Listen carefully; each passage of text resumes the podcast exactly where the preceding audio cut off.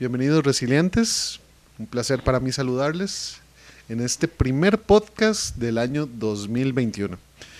Con ustedes tengo a Gerson Gonzalo y a María Vargas, miembros del grupo de Resilient Music, pero mejor que sean ellos quienes se presenten.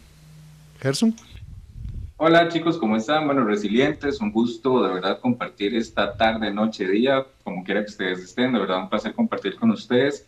Este proyecto, bueno, lo veníamos rumiando ya hace varios tiempo, gracias a Dios Jonah tomó la batuta y dijo, vamos a hacerlo, así que aquí estamos. De verdad esperamos que los temas que vayamos tocando sean de mucha, de mucha ayuda para ustedes, vamos a hablar desde la perspectiva real, vamos a irles contando qué otras perspectivas, perdón, vamos a tener, pero de verdad bienvenidos, esperamos que disfruten mucho y esperamos tener muchos más resilientes que este año anterior. Así que, abrazo. Bueno, y María.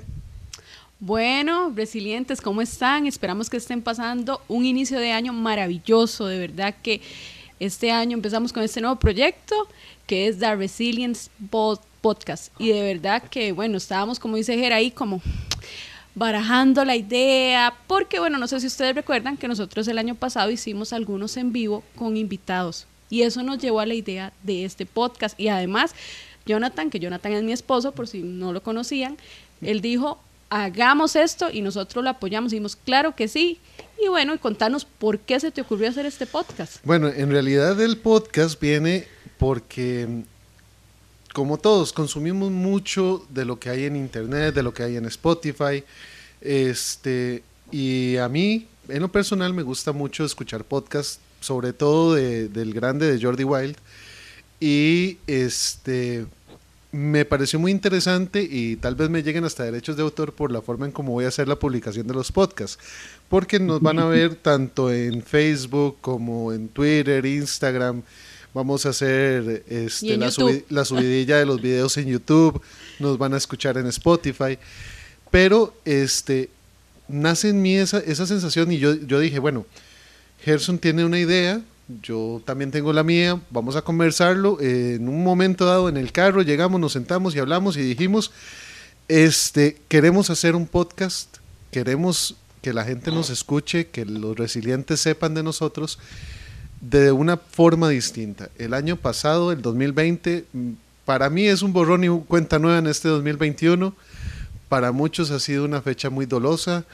Este, para otros no tanto, otros este, están un poquito más felices en este 2021 porque no han recibido o no han tenido dificultades durante el año pasado, pero muchos otros de los resilientes este, han sufrido. Y en base a eso, este, es que yo llego y, reviso lo que es la palabra resiliencia. Y da la casualidad que el grupo se llama The Resilient Music. Pero ¿cuánta gente sabe qué es o qué significa resiliencia? Nosotros, bueno, más bien este, mi esposa María y, y Gerson publicaron en sus redes sociales de The Resilient Music y obtuvieron varias respuestas de parte de los resilientes, que vamos a leer más adelante. Este, Gerson, este, contanos, para vos, ¿qué es la resiliencia?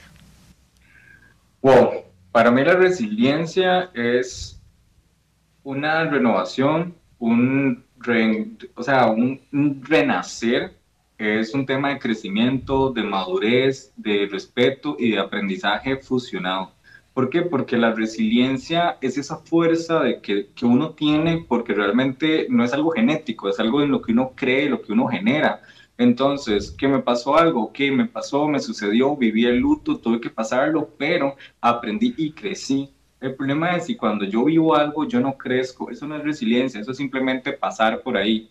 La resiliencia es sufrí, lloré, grité, me renové, me replanteé, aprendí, maduré y ahora estoy en un escalón más arriba. Para mí eso es la resiliencia, la manera en la que vos tenés ese poder y esa fuerza real de avanzar por encima de cualquier obstáculo y crecer y ser aún mejor de lo que eras antes. Para mí eso es resiliencia.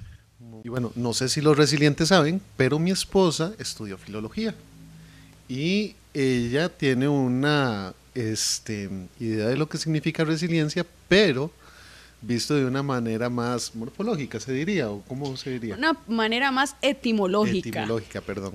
Para los que no saben qué es la etimología, la etimología es como el origen de las palabras. Sabemos que el idioma español viene del latín y del griego. Entonces de ahí hay muchísimas palabras que se derivan a lo que es nuestro español o nuestro castellano actual. Y a mí me llama mucho la atención, resiliencia, yo tiene que venir de el latín, definitivamente, y tenía razón. Les voy a leer de dónde viene la palabra resiliencia etimológicamente. Y es muy interesante. Dice que la resiliencia es un término que deriva del verbo en latín resilio o resiliere, que significa saltar hacia atrás, rebotar. Y como lo decía Ger, esto es muy interesante porque la resiliencia no es solamente haber vivido una experiencia, no, es aprender de esa experiencia. O sea, es ese saltar, pero rebotar, devolverse, volver a salir adelante, volver a salir de los problemas. Es súper, súper interesante. Y mucha gente, bueno, siento que este año como que la palabra resiliencia ha estado muy presente y justamente por todo lo que vivimos en el 2020. Correcto. Hay situaciones de situaciones y la gente tuvo que reinventarse, salir adelante, buscar como esa estrategia para decir, aquí estoy, estoy en una situación difícil, ¿qué voy a hacer? ¿Me voy a echar a morir o voy a salir adelante? Y mucha gente de verdad que se volvió resiliente, pero así, de hueso colorado. Exactamente. Exacto. De hecho, chicos, ahora aprovechando lo que dice Mari, recuerdo una vez, eh, a mí me dieron un ejemplo de resiliencia que me pareció muy interesante. Creo que, bueno, yo soy muy gráfico, entonces cuando veo cosas me queda más. Recuerdo que esa vez eh, la persona agarró una esponja de, digamos, de lavar y la empezó a torcer y a torcer y a estripar y a estripar y a estripar y la soltó y ella volvió a su forma. ¿Qué quiere decir eso? Esa es la resiliencia, que por encima de todo lo que me pase por encima, lo que sienta y más, yo vuelvo a mi forma, pero lo importante es que vuelvo con más fuerza. Entonces, de parte de lo que hablaba Mari, lo que hemos estado comentando. Yo les traigo aquí un tema muy, muy, muy, muy, muy fuerte. Este, para los que no me conocen, bueno, yo estudié psicología en la Universidad Católica de Costa Rica, pero no terminé mis estudios. Me arrepiento un poco de no haber terminado, pero estoy dispuesto a seguir adelante con esta carrera. En algún momento la voy a retomar, no sé si en la Universidad Católica o en alguna otra universidad, pero dentro de los estudios que tuve, tuve profesoras buenísimas y hubo un personaje histórico que de hecho no sé Gerson ni María si, si lo habrán escuchado, de un Víctor Frankl. ¿Alguno de ustedes lo ha escuchado? No. Yo tampoco, honestamente. La mayoría de gente no lo asocia. Y es, y es muy interesante porque resiliencia, el término como tal, no es que nace de él, pero él le da una importancia muy grande dentro de su obra, dentro de su trabajo. Pero para llegar a hablar del trabajo de él hay que entender primero de dónde viene Víctor Frankl. Y voy a, voy a la parte un poquito, como quien dice, más aburrida del, del, podcast, pero es porque voy a hablar un poco de historia y un poco de psicología y no puedo hacerlo de una manera tan dinámica. Entonces, les pido perdón más bien y este, les voy a comentar que Víctor Frankl nace en Austria en 1905. Para los que están un poquito más entendidos en los temas de historia, si yo les digo 1905, automáticamente eso se resume en que para cuando tenía unos 30, 40 años, empieza el movimiento nazi en Alemania. Mm. Y uno de los países más afectados es Austria. Este psicólogo eh, fue capturado en 1942 junto con su familia y fue llevado a Auschwitz. Si la gente conoce un poquito de historia, va a saber que Auschwitz fue uno de los, de los campos de concentración más violentos que hubieron. Fue una situación sumamente difícil para él.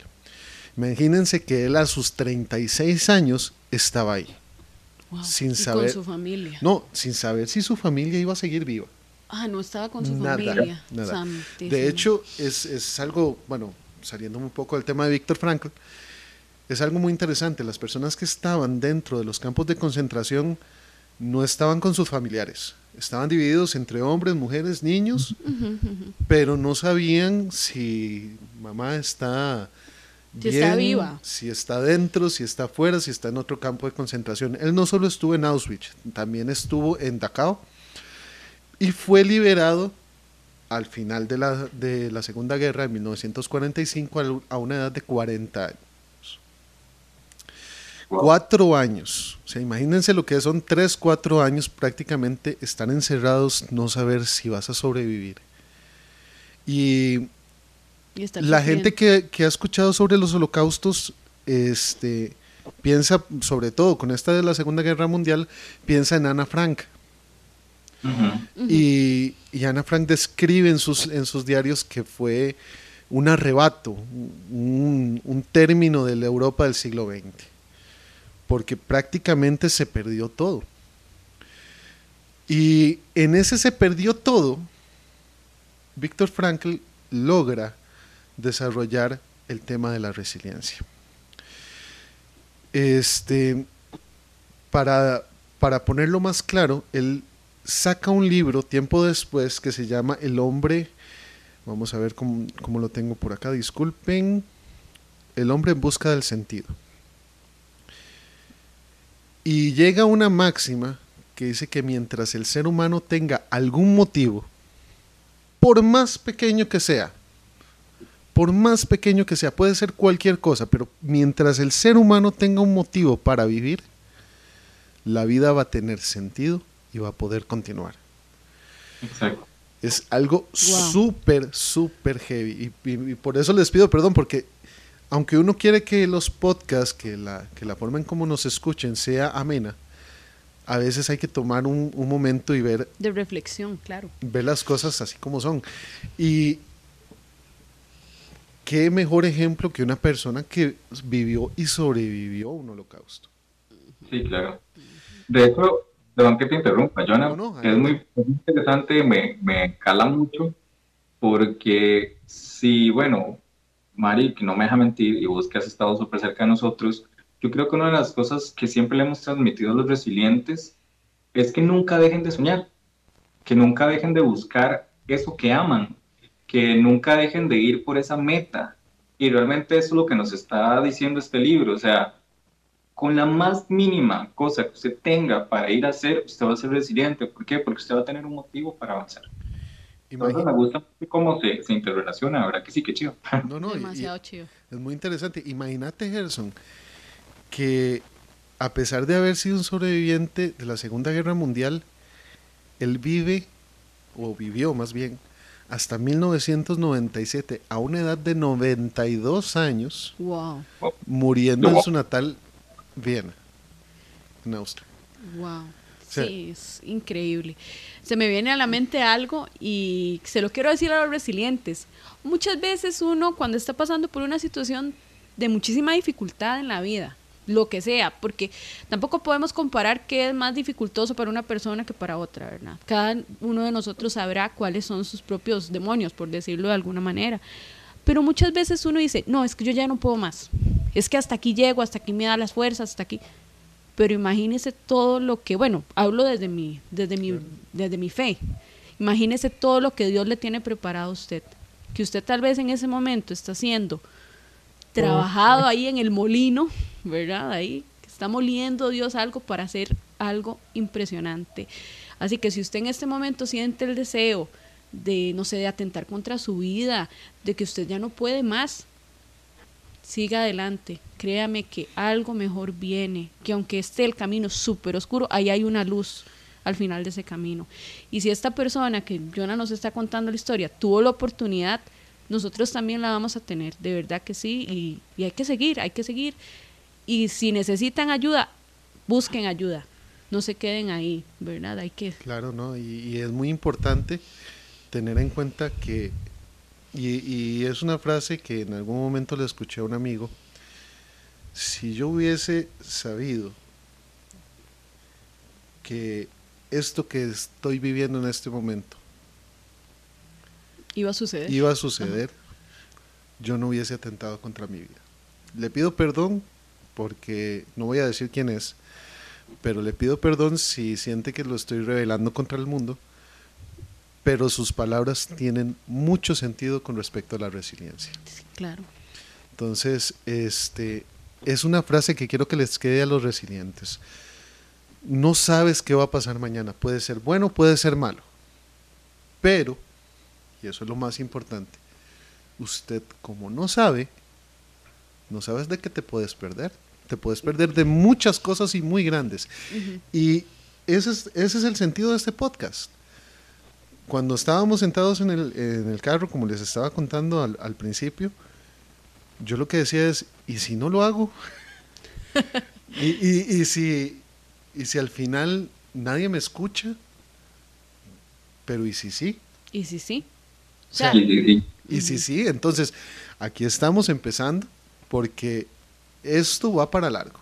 Y resiliencia es un tema que cubre muchas, muchas aristas. Bueno, estamos viendo lo que es la parte del suicidio, lo que es este cómo solventar una situación difícil, cómo sobrevivir o sobrellevar una parte muy difícil.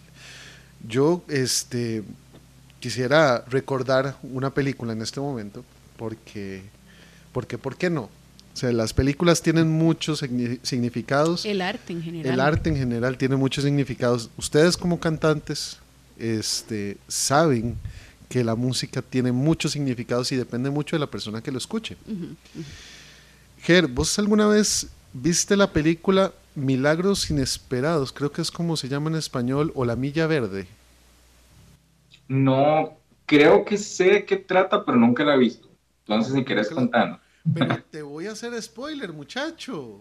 Te voy a hacer no. spoiler. Bueno, esto es una alerta de spoiler resilientes. pero saben resilientes que yo no puedo ser serio, entonces ahí va. Ah, no, no, no. Pereza la seriedad. No, la, la, seriedad, ya, ya pasamos la parte seria, ya pasamos la historia, esa fue la parte seria del podcast. Ahora sí, vamos con algo un poquito más divertido. Y vamos es, con y es con, con, con respecto al cine. El cine toca todo. O sea, sí. usted ha vivido algo, mira, en esta película pasa algo parecido. Y ahora que estaba hablando de lo del campo de concentración donde estuvo Víctor Frankl, se me vino a la mente lo que es la milla verde, Milagros Mm, Inesperados. Y no sé si ustedes se acuerdan, bueno, Gerson no, no ha visto la película, pero vos, amor, este, ¿vos te acordás del personaje de um, Eduard de la Croix? Eh, acordámelo por el actor, porque es que... El actor se llama Michael Jeter y es un personaje que no es francés. Él cometió un crimen, está, está encerrado, está sentenciado a muerte Ajá, dentro ajá. de la película, pero él se hace pasar por francés. Y durante el transcurso de la película, él encuentra un ratón. Ah, el famoso ratón, el claro. famoso ratón, Ese es Mr. el- Jingles. Ese es el principal de la película, el ratón. Ajá. Sí. Bueno, No. es un libro. Es un libro y ustedes no van a saber de quién es, pero Nadie aquellos- sabe, nadie se lo imagina. Aquellos que son entendidos y cuando les comenten sobre eso, van a saber de quién es la película. Bueno, más bien de quién es el libro. Pero el señor Jingles, este, es como ese sentido de vida que toma de la Croix. Y te lo, te lo cuento así, Ger, este, el de la Croix sabía que iba a morir, sabía que iba a ser pronto, no sabía cuándo iba a ser. Y él tiene o captura ese ratón y lo entrena. Le enseña a mover un ovillo de hilo, le enseña dándole pedazos de, de queso que se suba a la mano, que haga malabares, por decirlo de alguna forma, que pase de un lado a otro. Y él estaba convencido de que el ratón era lo más importante para él. Tanto es así que llega un personaje, el, el más repudiado de la película, que el actor se llama Doug Hutchinson, no sé si lo estoy pronunciando bien, perdón por mi mal inglés. Bueno, no sé si es inglés eso, sí. Sí, sí, eso sí es inglés. Pero el, el personaje se llamaba Percy Wetmore. es el típico policía bravucón que si se tiene que enfrentar con una persona se echa a llorar, pero, pero como yo tengo...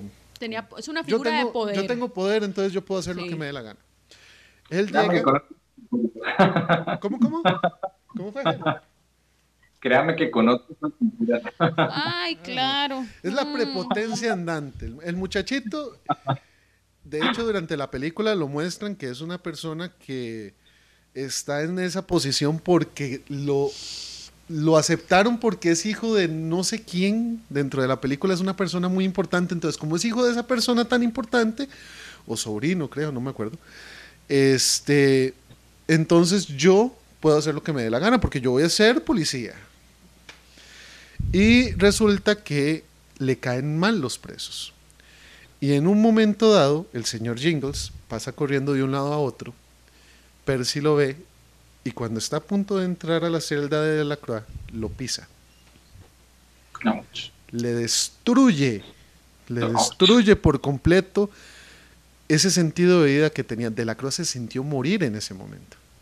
Sí, claro. Y, y es, una, es una imagen muy, muy perturbadora, porque después de eso, De la Cruz está llorando, hay un este, otro convicto que este, se pone a reír de lo que está sucediendo, pero el más importante, que es el en el que se centra la película, que es John Coffey, que fue interpretado este, por el fallecido Michael Clark Duncan, el- Ah, excelente, excelente. un Es que- excelente actor. Qué bárbaro. este, toma el ratón y lo revive, porque él tiene esa habilidad. Él puede revivir al ratón. Le quita su Wow. enfermedad, le quita la muerte. De la Cruz al ver que el ratón está vivo, vuelve a sentir felicidad. No es un ejemplo como tal de resiliencia, pero las personas que viven apegadas a algo o que necesitan de algo para sobrevivir, enfocan ese sentido de resiliencia sobre ese algo. Y eso es lo que me dejó a mí la película. Que si de la Cruz no tuviese ese ratón, no hubiera podido continuar con su vida y muy probablemente hubiera cometido suicidio dentro de, dentro de la misma, Y en un lugar Claro, sí. horrible, digamos. Mm. Sí, no, no. Y así como así hay un montón de cosas. O sea, la, la música, por ejemplo. La música, que es lo que les atañe a ustedes. Y no sé si me pueden compartir algunas canciones que, que, que hablen sobre la resiliencia como tal. Sí, es que hay un montón. Bueno, se me viene a la mente, se me viene a la mente Color Esperanza de Diego Torres. Muy buena pieza. Una pieza lindísima y que bueno, y la grabaron en un montón de idiomas y todo. Y no me acuerdo si fue para el año 2000 que la sacaron, pero era un año muy de mucha expectativa, ¿verdad? Yo Sí. siento que... De- Sumado también, eh, con la canción del año anterior, que es Volveremos a Brindar. Creo Ah. que esa es una canción también que habla mucho de la resiliencia, del hecho de que va a llegar un momento en el que todos vamos a volver a estar juntos, vamos a poder volver a compartir eh, eh, físicamente. Entonces es eso, o sea, es al 100% resiliencia. De hecho, basado, digamos, en lo de la película que vos decís, yo creo que uno sí lo puede acercar mucho a la vida de resiliencia. ¿Por qué? Porque yo siempre voy a tener algo que va a ser ese motivo que era lo que hablábamos, eso que me va a ayudar a ser resiliente, a seguir adelante. Siempre van a haber personas que se van a reír de mí si le pasa algo a mi sueño. Siempre van a haber personas que van a querer destruir mi sueño. Entonces, esa es la resiliencia. Siempre seguir hacia eso que vamos, hacia eso que queremos. No permitir que ni las risas, ni, la- ni más, eh, nos, nos minimicen. No es fácil, porque no es fácil, digamos. Bueno, en mi caso, como para contarles un poquito, yo desde pequeño siempre sufrí mucho bullying, me golpeaban, me criticaban, me decían montones de cosas porque siempre desde pequeño había tenido como, como una preferencia sexual diferente. Tal vez cuando era pequeño no lo decía tanto, más después hice ya salgo del closet, como llaman eh, feamente, que yo creo que nadie debería del closet, simplemente cada quien ama a quien quiera. Pero viví mucho tiempo de, de bullying, viví mucho tiempo de golpes y eso en algunos momentos me hizo querer decir como, no, ya no quiero estar aquí, mejor me voy. y gracias a Dios aquí sigo y veo todas estas cosas que uno dice, como decía el, el amigo que vos mencionaste, que hubiese, vea todo lo que me hubiese perdido si por personas que tienen más eh, vacíos emocionales que yo, yo hubiese tomado una mala decisión. No, y es que la gente te empuja. Realmente es resiliencia, o sea, dele. no, no, y es que la gente te empuja. O sea, vos no vas a encontrar, vas a encontrar gente que te tiende la mano. Pero así como hay gente que te tiende la mano en, sus, en tus proyectos, así como hay gente que te tiende la mano dentro del trabajo, van a haber una fila de personas, por no decirlo de otra forma, que no te van a tender la mano, te van a empujar. te, van a meter la zancadilla ahí, literalmente. Y eso es algo que los resilientes, los, los escuchas de este podcast, los que nos están viendo en el, en el video de YouTube, tienen que entender. La gente los va a tratar de tirar, los va a tratar de pisotear. Pero, pero la resiliencia, que es esa, fuerza. que viene de uno mismo, nos puede impulsar y nos puede alejar de esas malas opiniones, de esos malos conceptos, que si, por ejemplo, este, tengo una decisión sexual diferente y me están apartando y me dicen que yo no puedo hacer algo, no, yo puedo porque yo tengo esa fuerza, yo puedo seguir adelante. Que si sos gordo, que si sos flaco, que si sos chiquitico, que si... Todo lo que es físico se puede equilibrar. O sea, no vamos a decir que una, una persona con una discapacidad motriz puede llegar a, a manejar un, un automóvil pero lo puede llegar a hacer si tiene las herramientas correctas. Claro. Y esa resiliencia y ese seguir adelante y ese decir, no me voy a echar para atrás, aunque estés en una cama, resiliente, aunque estés en una cama, si puedes poner tu mente a volar, vas a poder conseguir cosas muy grandes. Y, me acuerdo, y, esto me, estoy acordando en este momento, una compañera de, de universidad que le tengo mucho aprecio y que espero que próximamente nos esté apoyando acá en, en los podcasts de The Resilience, me prestó un libro que, si mi memoria no me falla, creo que se llamaba La Escafandra Roja, me parece. la Escafandra Roja. Voy a buscarlo un momento, perdón, Resilience, pero tengo aquí la computadora de frente. Estamos aprovechando los recursos. Sí. No, era La Escafandra y, la, mariposa que es una peli también. Sí, y es un libro hermoso, yo lo leí y yo no hubo momento en el que no quise llorar, porque no sé si alguna vez escuchaste este título. No, perdón. tranquilo, tranquilo, Ger, que aquí estamos también para aprender, muchachón. Sí, La escafandra y la mariposa habla de una persona que está con un síndrome que se llama lock-in. El síndrome de lock-in es una persona casi, casi, casi tirando a Stephen Hawking, para ponerlo en un término que la gente entienda. sí, no, no, tiene, no se puede no mover. Se puede, no, pero es que él no es que no se pueda mover, es que lo único que puede mover es el ojo.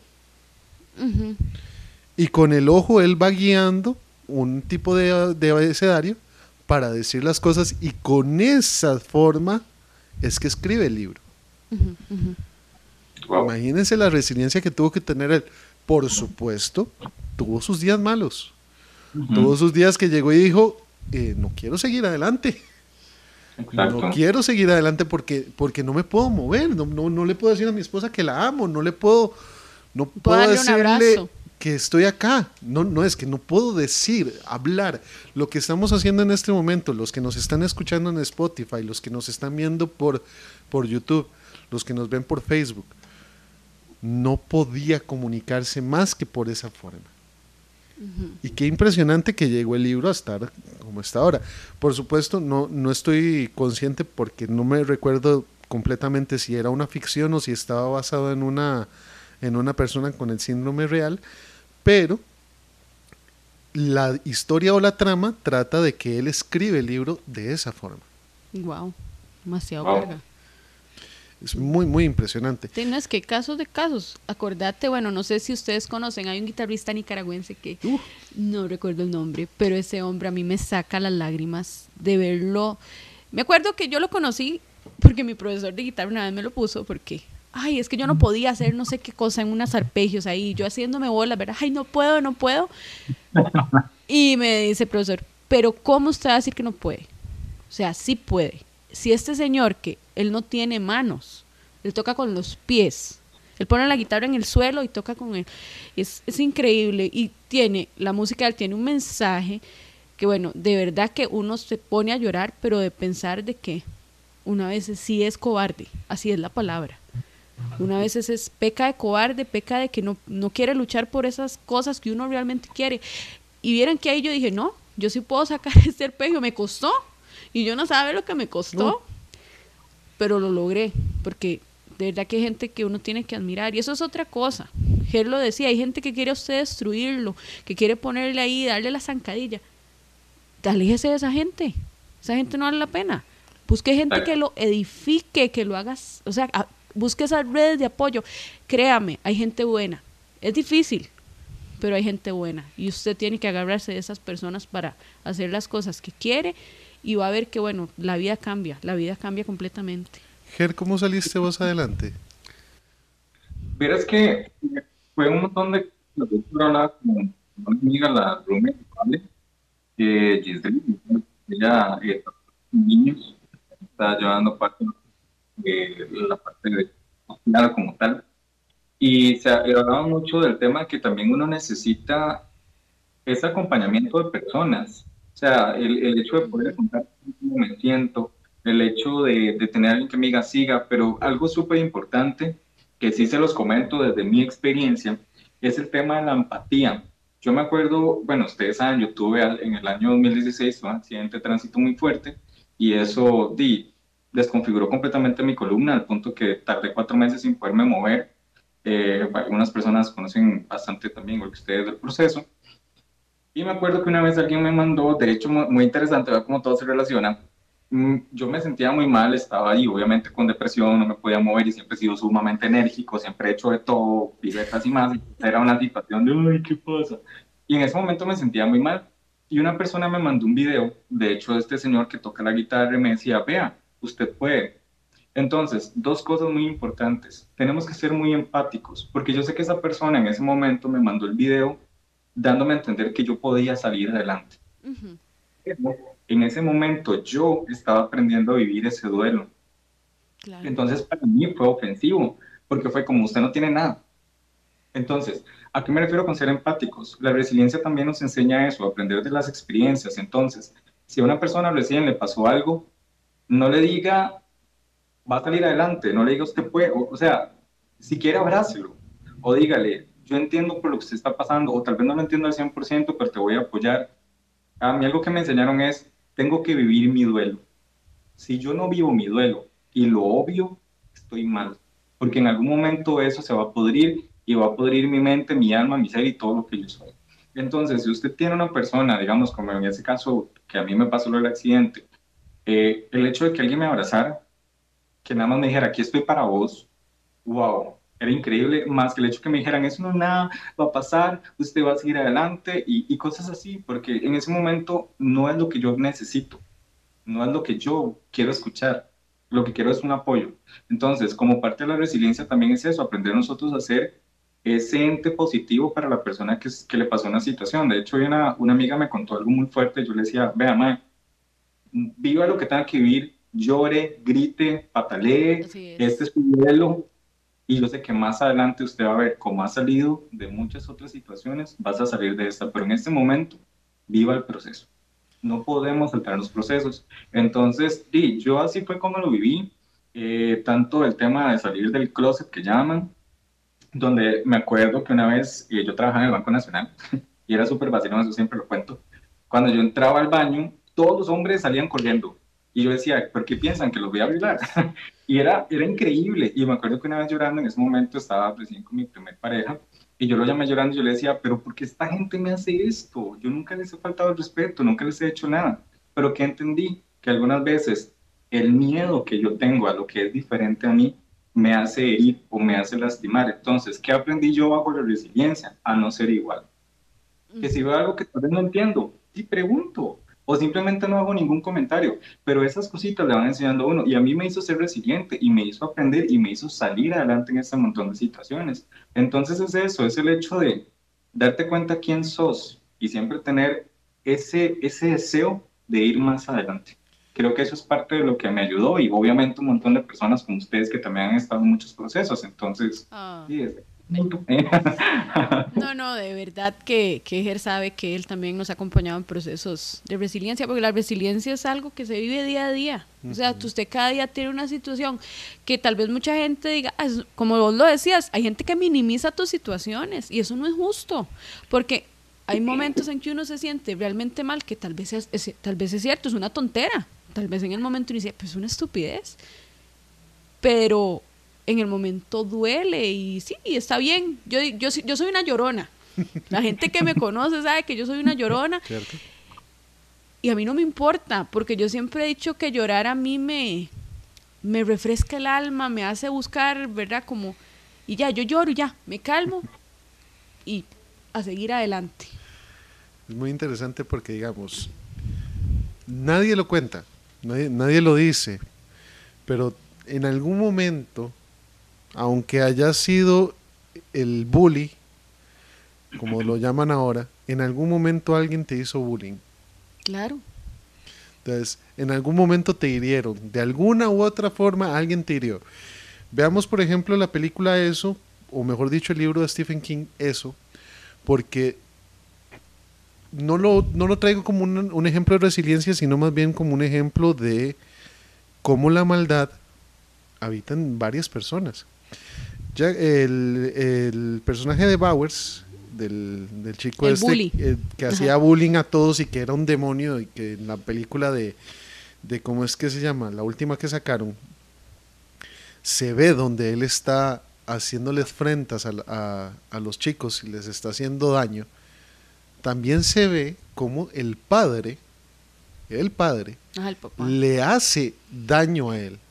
Entonces lo humilla frente a sus amigos y, lo hace sentir menos, así como él hace sentir menos a otras personas. Entonces esto del bullying, esto de, de bueno, la situación que vos viviste, que era el miedo a lo desconocido, que también tenemos mu- todos, es un, es, ese miedo a lo desconocido es algo intrínseco de las personas y al no saber qué es qué esperar de algo que no conocemos, normalmente o lo evitamos o lo atacamos. O seguimos a las masas. También, o sea, muy, impo- muy importante, resilientes. Y ojalá que lo dejen en comentarios en, en el video de YouTube o que nos lo manden por correo, que después vamos a pasarle los, los contactos para que nos puedan ubicar las experiencias que ustedes han tenido adversas y que los han hecho crecer como personas. Yo, por mi parte, digamos, cuando yo estuve en la escuela fue una de las peores épocas para mí, pero es que yo llegué a enclaustrarme de una manera en que yo vivía mi realidad y sentía otra realidad. Ustedes, no sé si, bueno, a María casi nunca le he contado, pero lo que era llegar a la escuela y yo recibir tres puñetazos en el hombro por parte de mis compañeros, porque eso era lo que hacían, llegaban y me daban tres puñetazos. Eh, que si en estos momentos me están viendo por, por YouTube o me están escuchando por Spotify, sí, sigo resintiendo el hecho de que me estuvieran golpeando durante la escuela. Pero, este, yo llegué a enclaustrarme de tal forma de que ellos me agredían, pero yo me desubicaba, me dislocaba y me iba para otro lado y estaba en mi propia historia. O sea, yo me iba para otro lado, para otro mundo, no me importaba lo que estaba pasando en la escuela, no me importaba que llegaran y me, y me agredieran. Pero, así como me agredieron a mí en la escuela, yo llegué a agredir a compañeros en, dentro del colegio. Claro. Y no me enorgullece. Y de hecho le pido perdón públicamente a esa persona, él sabrá quién es, que yo le hice daño, que yo lo agredí físicamente. Y yo le pido perdón. No le puedo pedir perdón ahorita este, porque no tengo el contacto, pero si lo tuviera, voy y le digo, mira, discúlpame por lo que te hice vivir en el cole. Yo sé que es muy probable que él diga, ¿qué? Yo ya ni me acuerdo. O muy probablemente todavía le duela. También, Uno no sabe. uno no sabe. El perdón es algo, es algo mágico. Uno puede llegar a pedir perdón, pero no sé si ustedes lo sabían. Uno pide perdón no para este, que la persona te perdone, sino para que uno se perdone. Por lo que para está liberar el alma. O sea, la persona que pide perdón no debería esperar que la persona lo perdone. Uno pide perdón para liberarse uno. Si la otra persona lo perdona, bien. Es un, sí, es una añadidura. Pero si no, ya usted pidió perdón, ya siga adelante. Y, y este es parte de la resiliencia, seguir adelante, seguir adelante con los proyectos, seguir adelante con las cosas, no dejarse tumbar, que eso es lo más importante, no dejarse tumbar, seguir con los proyectos. Eh, yo, bueno, no le llevo la cuenta a María, pero yo sé que ella ha estado en varios grupos de música. Y ella ha seguido adelante. Ustedes no tienen idea. Bueno, yo siento cuando, bueno, cuando Jera a mí me propuso la idea y otra amiga de hacer este proyecto de Resilience Music, fue muy interesante porque realmente, y no sé si yo a Ger se lo he dicho, pero yo tenía miedo. Porque yo había tenido experiencias sumamente negativas anteriormente, ¿verdad? Y ahí sabrán las personas que si están viendo este podcast que fueron parte de esos proyectos porque fueron experiencias negativas. En realidad yo ya todos los perdoné, como dice Jonah, el perdón es algo que libera el alma y de hecho hay muchos de ellos que todavía son mis amigos y los quiero montones y bueno, y ahí seguimos. Pero o sea, estamos hablando de que yo empecé a estudiar música cuando yo tenía 14 años. Y mi primer proyecto musical yo creo que lo tuve a los 18 años. Yo ahorita voy a cumplir 30 años. O sea, calculen ustedes por todo lo que yo pasé hasta que yo llegué a, a este proyecto de Resilience que ya tiene dos años. Va para tres, ¿no? Va para tres ya, yo creo, ¿verdad? Bueno, no, cumple Sí. tres el otro, el, ot- El, el- el el- otro año. El 15 No. de noviembre cumple tres años. 15 de noviembre de 2021. Y bueno, y, y lo sabe, no ha sido fácil. Nosotros hemos pasado por situaciones difíciles, pero gracias a Dios, de la, la misma gente, nuestros seguidores, nuestros resilientes, que queremos montones, nos han ayudado y nosotros hemos tenido nuestras situaciones, pero lo hemos sabido llevar.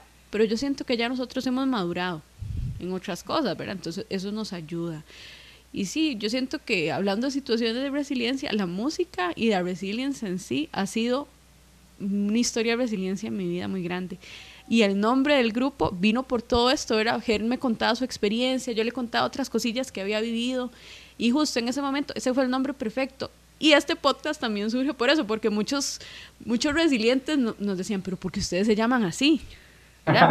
Fue así porque, ah, pongámosle ese nombre. No, en realidad, yo le decía a Ger, yo quiero un nombre significativo, algo que nos represente, que sea nuestra bandera. Y la resilience es increíble, ha No, sido... y, y lo más interesante es lo que estás diciendo. Ujú. porque se llaman de resilience. La gente tiene idea de lo que significa resiliencia, que fue lo que preguntamos en un principio y lo que hemos estado preguntando también en las redes sociales de, de Resilient Music CR. No sé si, si María tiene ahorita los datos de lo que nos han respondido. Claro, bueno, ahí le agradecemos a todos los que nos respondieron. Fueron poquitas las respuestas, pero de verdad que muy, muy bonitas. Y vean la increíble. Nuestra amiga Fabiola Alfaro nos publicó en el Facebook que es la capacidad que tiene una persona de hacerle frente a las adversidades. Es cierto, Sí. como lo hemos Así venido es. hablando.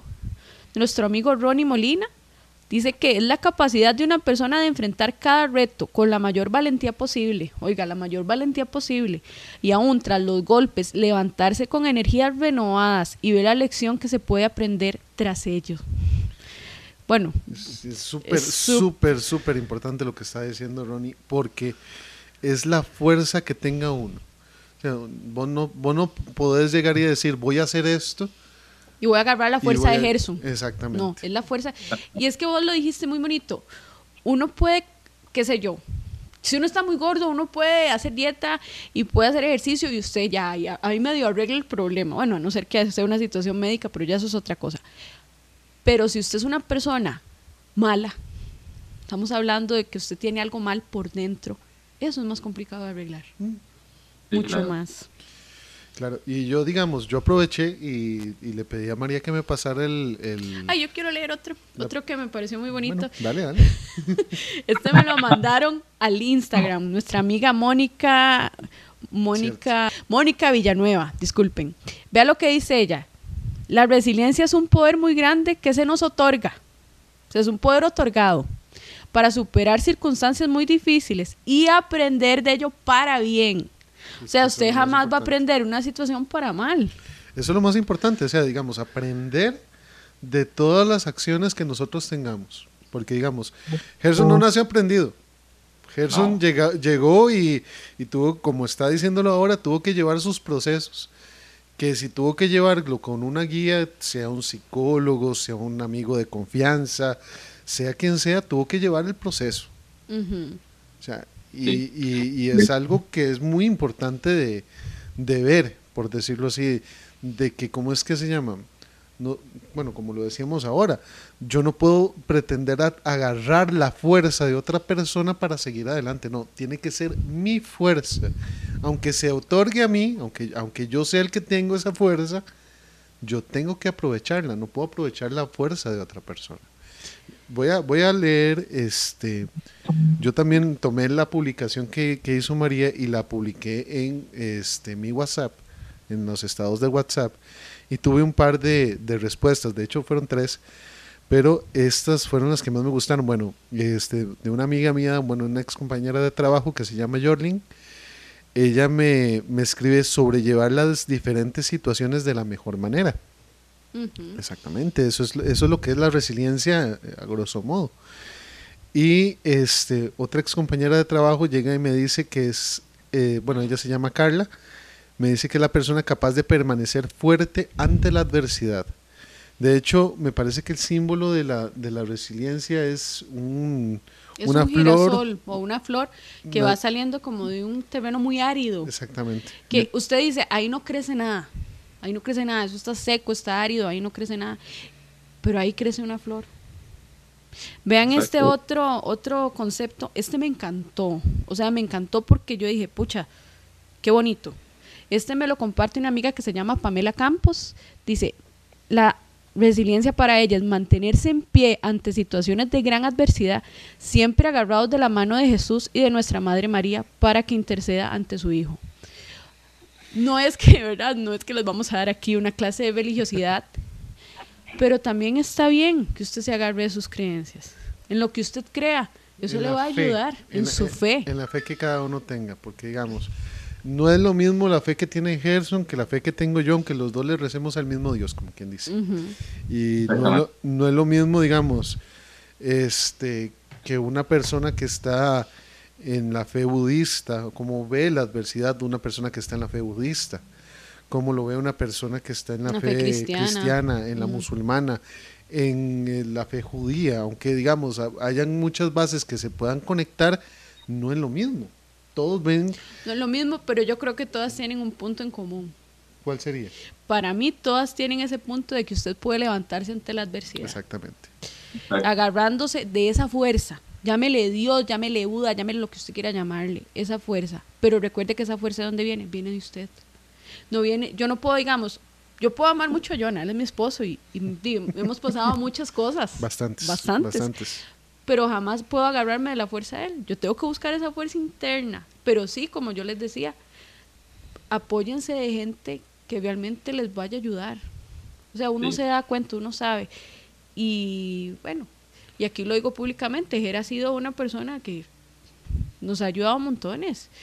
Y aquí seguimos y, y no, y agradecerle a muchos resilientes porque se han convertido en más que, en más que clientes, en más que seguidores, se han convertido en amigos que nos han apoyado, nos han puesto ahí en el camino una luz y ha sido maravilloso, la verdad. Este, sí, Ger, perdón, disculpa. Una, eh, como hablábamos, la resiliencia nace de nosotros y es algo que tenemos que desarrollar, no es algo meramente genético, es algo que se desarrolla. Y algo que sí me, me parece súper importante mencionar que es el hecho de no tenerle miedo al, a un psicólogo. De hecho, mucha gente piensa, uy, yo un psicólogo es porque estoy loco, casi no, no. Vieran que, digamos, yo en lo personal, en algunos procesos que he llevado, he estado a la mano con una psicóloga que para mí es increíble, me ha ayudado un montonones, y no es porque estoy loco, es porque me ayuda a ver las cosas desde otro punto de vista, y eso me hace ser resiliente. ¿Qué me hace ser también resiliente? El entender que hay momentos en donde necesito ayuda momentos donde alguien que me dé ese apoyo extra o que lo vea desde afuera. Entonces es eso, o sea, manténganse siempre creyendo en lo que ustedes son, en lo que ustedes pueden dar y avanzando al mil por mil. Yo creo que eso es lo más, más importante y no creerse autosuficientes. Para eso tenemos personas a la par, ellos nos pueden ayudar. O sea, y la resiliencia es eso, aprender de cada cosa y ser aún mejor que lo que era antes. No, y, digamos que yo te iba a decir, para este proyecto de, Resilient Podcast, yo me tomé la, la, la tarea de contactar a varios de mis excompañeras y excompañeros de psicología.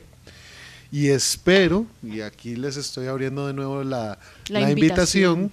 de que nos acompañen, ya sea si quieren este, ayudarnos con, con información, con, con charla, o más bien invitarlos al podcast y que ellas y que ellos nos expliquen qué es la resiliencia desde muchas de las perspectivas, porque la idea de este podcast es hablar de la niñez. Un niño puede ser resiliente. Claro. ¿Cuántos niños están en la calle con hambre y tienen que salir adelante? Y salen adelante. Exacto. Vamos a hablar también de lo que es la adolescencia o la juventud Vamos a hablar de lo que es la drogadicción en algún momento, lo que son las adicciones, cómo esas adicciones nos atan y más bien nos quitan esa fuerza de resiliencia.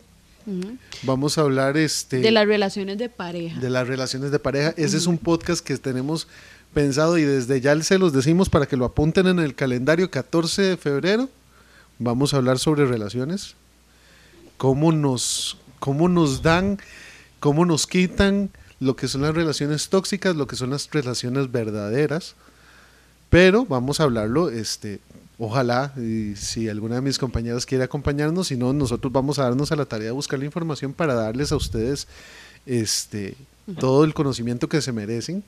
Y recordarles, ¿verdad? Los que están viendo este podcast a través de YouTube, que se suscriban al canal. Claro. ¿verdad? Y por favor, si tienen algún tema, hay un tema de interés que ustedes digan, uy, a mí me encantaría no sé. Imagínate lo que es que un, chico te pregunte, yo no tengo ganas de vivir. Ajá. ¿Cómo puedo hacer? Incluso yo, yo, les voy a abrir todavía más la puerta. El podcast va a tener una página en Twitter y una página en Facebook.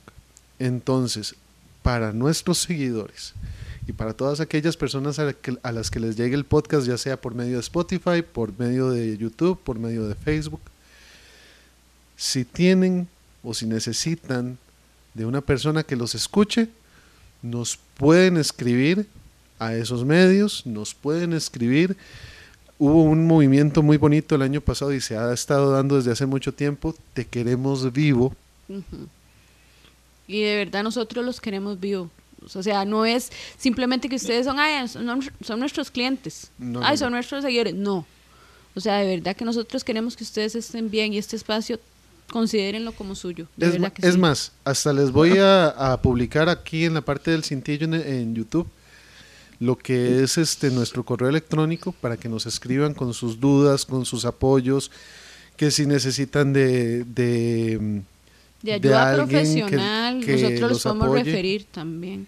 Y también no se preocupen, si ustedes no quieren salir públicamente, nos dicen anónimo. Anónimo. Y, ok, perfecto. Es anónimo, no se va a decir quién es pero para que lo tengan en cuenta, nosotros vamos a estar ahí para ustedes y ustedes van a estar ahí para nosotros, porque también esperamos de que se suscriban en nuestros canales, que nos sigan en, en Twitter, que nos sigan en Facebook, que nos sigan en YouTube, en Spotify y por supuesto también nada, Resilient Music CR, que lo sigan en Facebook, que lo sigan en Instagram y en este, las redes de YouTube. Y me parece que ustedes tienen Spotify y eh, no, este, Spotify todavía no. Ya pronto, esperamos. Esperamos pronto. En, ¿Qué sería? En SoundCloud. En SoundCloud. Pero amor, contanos para la gente que nos está escuchando solamente en formato audio, ¿cómo encuentran este podcast? Porque este podcast va a tener redes separadas de The Resilience Music, para que lo tomen muy en cuenta. Sí, The Resilience Podcast va a estar de esa forma, The Resilience Podcast en la plataforma de Spotify. No sé si en algún momento vamos a ampliar a las otras este, plataformas de lo que es este Apple Podcast y otros medios. Sé que vamos a trabajar con la herramienta que se llama Anchor, que es la que nos va a permitir este, difundir este, este podcast. Pero este, también nos pueden encontrar en Facebook como The Resilient Podcast, Nos van a encontrar En YouTube. en YouTube como The Resilient Podcast y en Twitter también como The Resilience Podcast. Eh, The Resilient Music CR sería la otra, la otra vertiente. No sé si Gerson nos puede decir cómo los pueden encontrar en redes sociales. Bueno, en redes sociales igual nos pueden encontrar como The Resilience Music CR, igualmente va a salir en el cintillo. Eso no- nos pueden encontrar en Instagram, Facebook, YouTube y SoundCloud, que es, como ustedes saben, y siempre es bueno tener como cada cosita, entonces son marcas que vamos a empezar a generar, entonces vamos a tener el eh, The Resilient Podcast y The Resilient Music CR, donde van a poder escucharnos cantar todo el día. Esa no, no todo el día, pero sí nos van a poder escuchar cantar. No, y, y no solo escucharlos cantar, también los van a poder contratar. Porque si ustedes tienen alguna actividad especial, si tienen algún evento, eh, sabemos que estamos en una época de pandemia, sabemos que no se pueden hacer actividades muy conglomeradas, pero ustedes tienen varias, varios formatos, ¿verdad, Ger? Sí, claro. De hecho, eh, gracias que me das el pie para esto, súper importante. Yo creo que algo que Mari y yo siempre hemos trabajado, que hemos querido impregnar en las personas, en nuestros resilientes, es que no estamos lejos de ustedes. O sea, ustedes están a la par de nosotros, no somos como esos grupos donde usted los ve por allá y, el- y usted está aquí, no.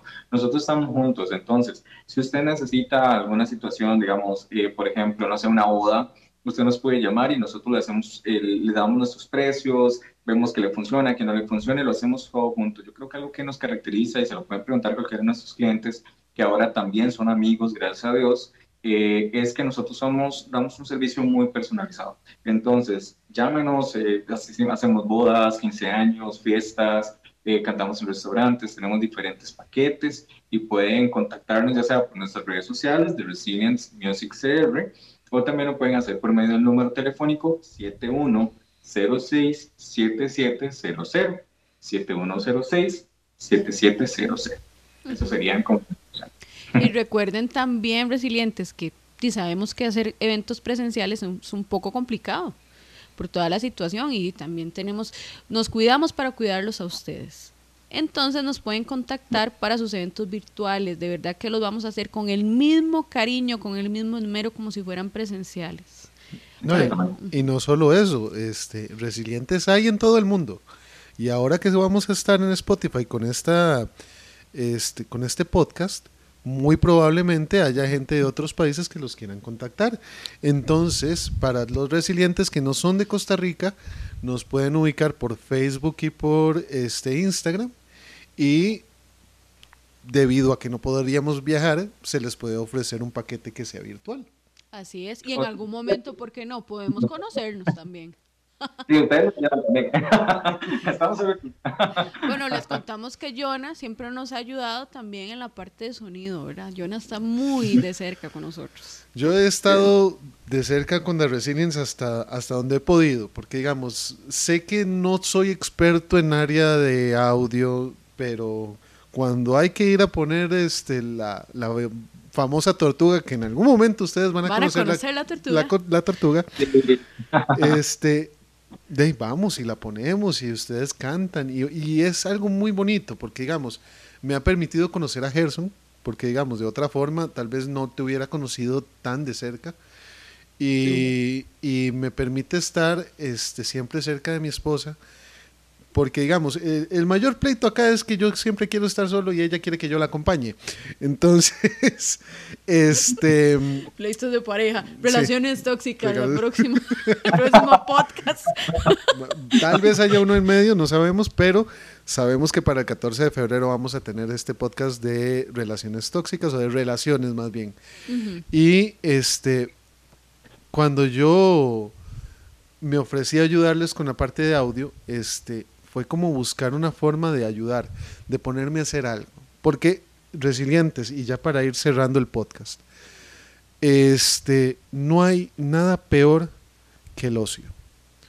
El ocio mata todos Exacto. los anhelos.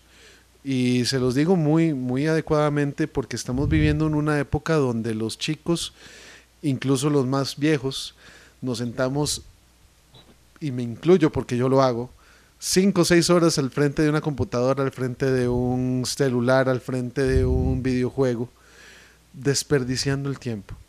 Y podemos hacer cosas resilientes en ese tiempo. Podemos hacer cosas que nos hagan no solo sentir mejor, sino que nos hagan crecer como personas. Así que me aprovecho de estos últimos momentos antes de darles pie para, para que se despidan en el podcast, para decirles que resilientes, hay que salir, tal vez no de no manera... salir a la calle por la pandemia. Sí, no, no.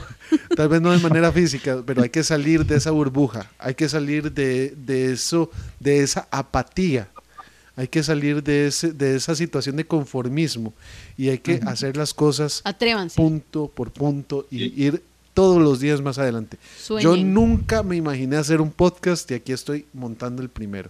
Y espero que sean muchos más y los dejo para que se despidan. Bueno, no sé, Ger, vos si querés despedirte allá que...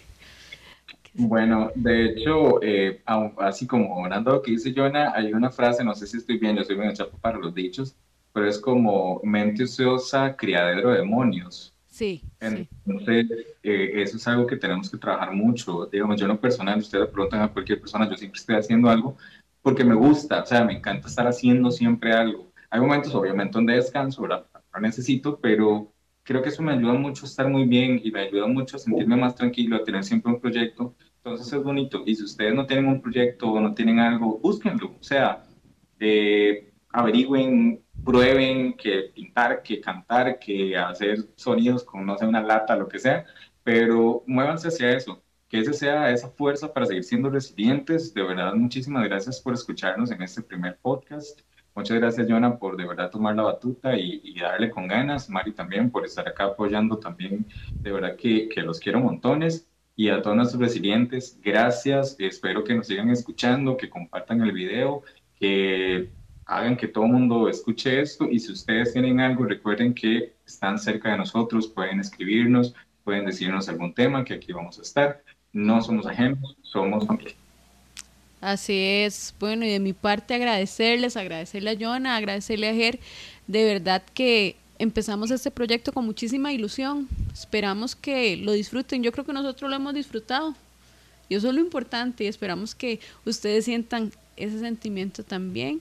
Y bueno, y recordarles que el único obstáculo que hay en nuestra mente lo pone uno mismo. Atrévanse, atrévanse a soñar. Si usted tiene un proyecto, hágalo, hágalo. Usted quiere hacer un podcast, hágalo, hágalo ya.